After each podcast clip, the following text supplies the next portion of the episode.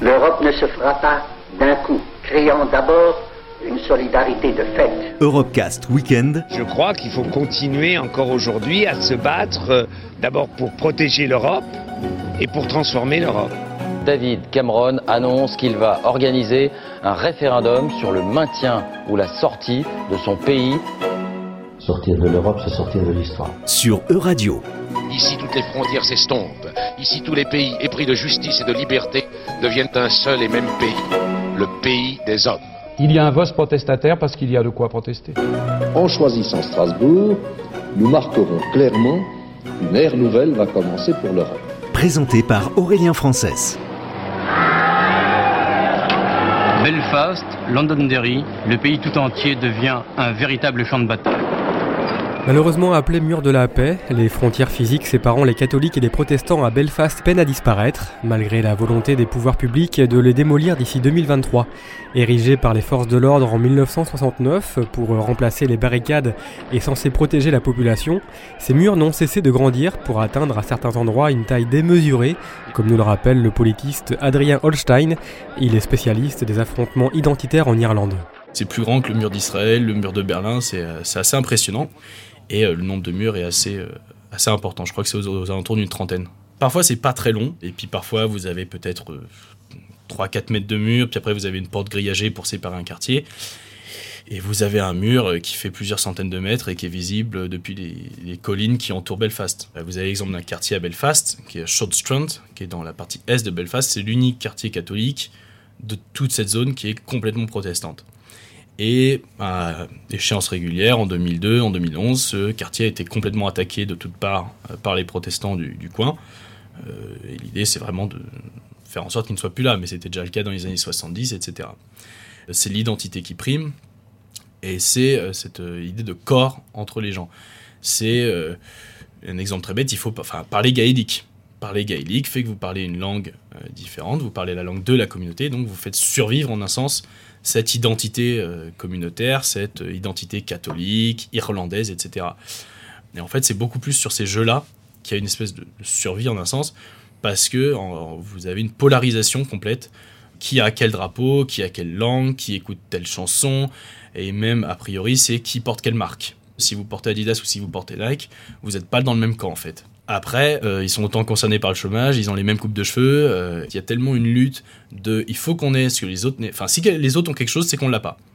Vous avez en plus vraiment des logiques où au conseil municipal, c'est vous voulez construire un centre de fitness et de loisirs dans votre quartier, très bien, mais il faut en construire un chez nous aussi. vous avez deux centres à 200 mètres d'écart, mais ils sont chacun d'un côté et de l'autre du mur. Il y a deux exemples qui viennent en tête. C'était d'un côté, il y avait un protestant qui avait hissé le drapeau de l'Union Jack assez haut pour qu'il soit visible juste au-dessus du mur.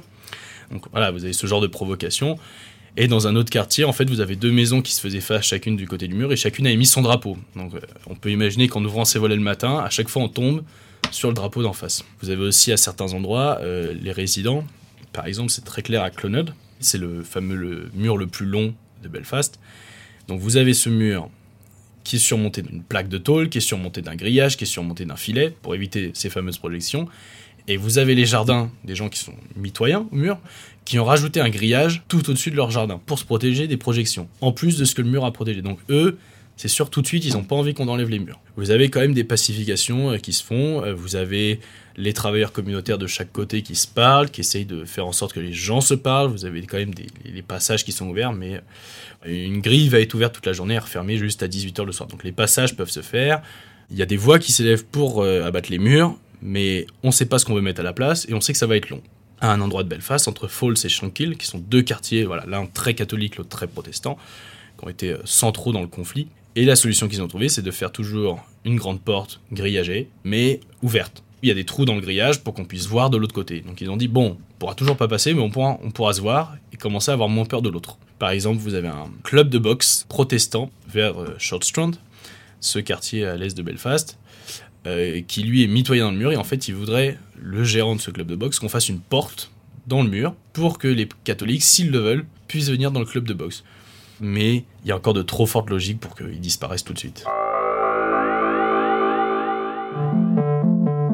La frontière est parfois nébuleuse entre le fait d'être riche et pauvre. Sur quels critères fixons-nous cette frontière Qui la définit? Pour mesurer la pauvreté en Europe, par exemple, eh bien, on utilise un seuil calculé en proportion du niveau de vie médian de chacun des pays, et non sur un seuil unique européen qui s'appliquerait de manière uniforme. L'Europe considère donc qu'on est pauvre par rapport aux personnes qui vivent dans le même pays. Plus un pays est riche, plus évidemment le seuil est élevé. Claire Osuret est sociologue spécialisée dans les questions de pauvreté et d'inégalité.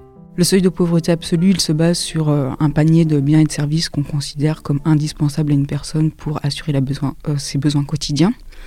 Et le seuil de pauvreté euh, relatif, celui-là qu'on utilise donc en France, il se base en fait sur, il repose sur une partie du revenu médian de la population française, donc il est fixé à 60% du revenu médian de la population française, et euh, ce qui correspond, hein, pour être un petit peu plus concrète, à environ 1041 euros pour une personne qui vit seule en France.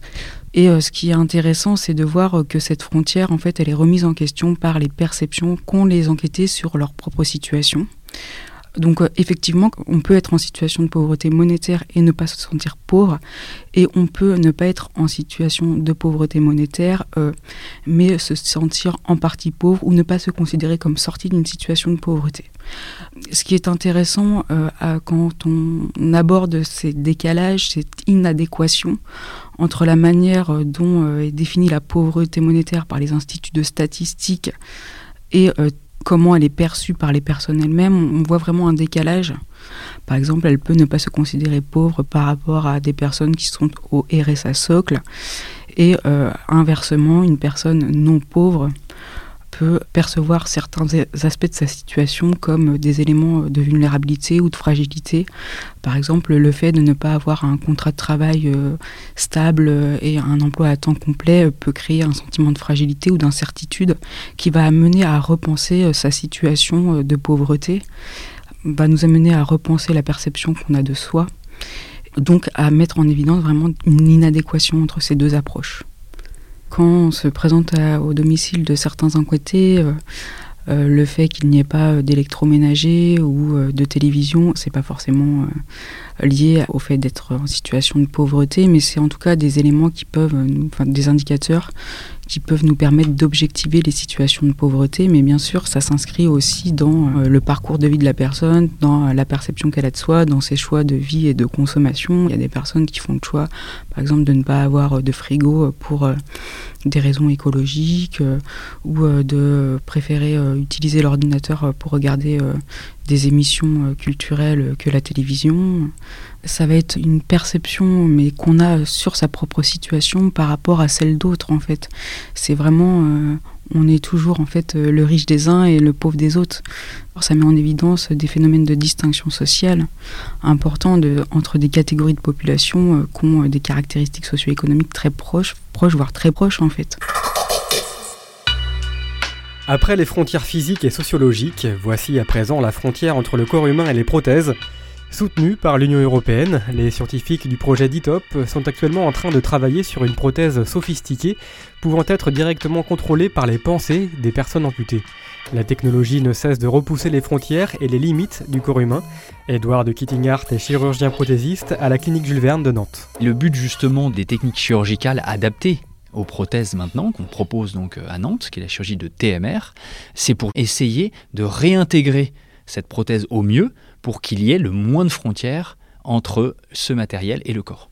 Pour le membre supérieur, pour la, donc la personne qui a été amputée au niveau du bras, on a réactivé des nerfs qui étaient endormis au niveau de son bras pour lui permettre de réutiliser justement cette prothèse avec les nerfs adaptés, donc avec son schéma moteur naturel euh, initial ça serait pour effectivement casser un peu la frontière euh, et euh, retrouver un membre qui sera bien sûr jamais, jamais comme avant, puisqu'il pour l'instant il n'y a pas de sensibilité, c'est surtout un rôle moteur pour ces prothèses, mais en, partie on essaye de casser un peu cette frontière. En règle générale, lorsqu'on adapte une prothèse chez quelqu'un d'amputé, qui, qui n'a pas forcément bénéficié d'une chirurgie pour optimiser sa prothèse. Le processus est lent d'acceptation, la cicatrisation bien sûr du moignon et de la partie amputée.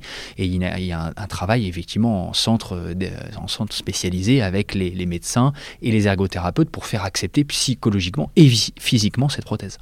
Et donc on essaye de, faire oublier cette, prothèse au maximum par un fonctionnement le plus intuitif. C'est comme ça qu'on se dit, qu'on oublie un peu qu'on a une prothèse, c'est en essayant de la rendre la plus intuitive et naturelle, même si ça reste toujours, comme je viens de dire, quelque chose de fabriqué extérieur et encore pour le moment encore qui n'est pas encore sensible même s'il y a des études qui sont en train d'être faites pour essayer d'avoir également dans une prothèse comme ça qui marche de façon euh, électronique d'avoir également un, retour sensitif. Et c'est en, train d'être essayé justement. Sommes-nous en train de révolutionner le mythe d'un corps naturel et normé? Alors ça c'est la question un peu du transhumanisme alors, on n'arrivera jamais à avoir un corps normé avec une prothèse, c'est pas possible. Surtout aux membres supérieurs. La main, les capteurs sensitifs. La main, c'est un outil extraordinaire. Le membre supérieur, il exprime, il touche, il ressent. Euh, donc, c'est pas possible. On n'arrivera pas à faire euh, mieux que euh, ce qu'il y a de naturel, ça c'est sûr. Et encore plus au niveau de la main et du membre supérieur. on essaie de s'y rapprocher, bien sûr. on est avide de, technologie, d'améliorer, toujours aller plus loin.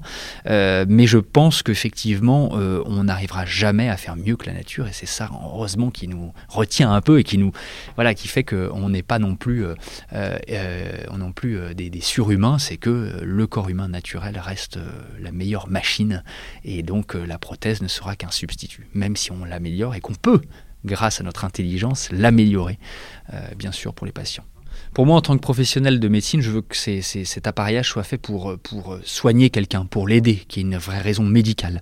Euh, on reparlait de gens, il paraît, par exemple, des, sportifs euh, en Chine et en Afrique du Sud qui, euh, parce qu'ils pensaient qu'ils seraient plus performants avec une prothèse, s'amputaient volontairement pour le faire. C'est vrai que c'est assez, assez aberrant d'entendre ce genre de choses. On va lutter contre ça. Il faut surtout pas que, que ça devienne une facilité de faire ça. Donc moi, dans le milieu médical, non on a quelqu'un qui a, vraiment besoin de, quelque chose, qui a besoin d'être soigné par un implant, et ben il faut effectivement, euh, si on a la possibilité de le faire, si on a les outils pour le faire, je pense qu'il faut le proposer. Mais tout reste bien sûr, comme toute chose, au niveau éthique, de faire, de, poser des règles euh, pour qu'il n'y ait pas de déviance euh, vis-à-vis de ces pratiques. C'était Europecast Weekend. Retrouvez l'intégralité des Europecast sur euradio.fr.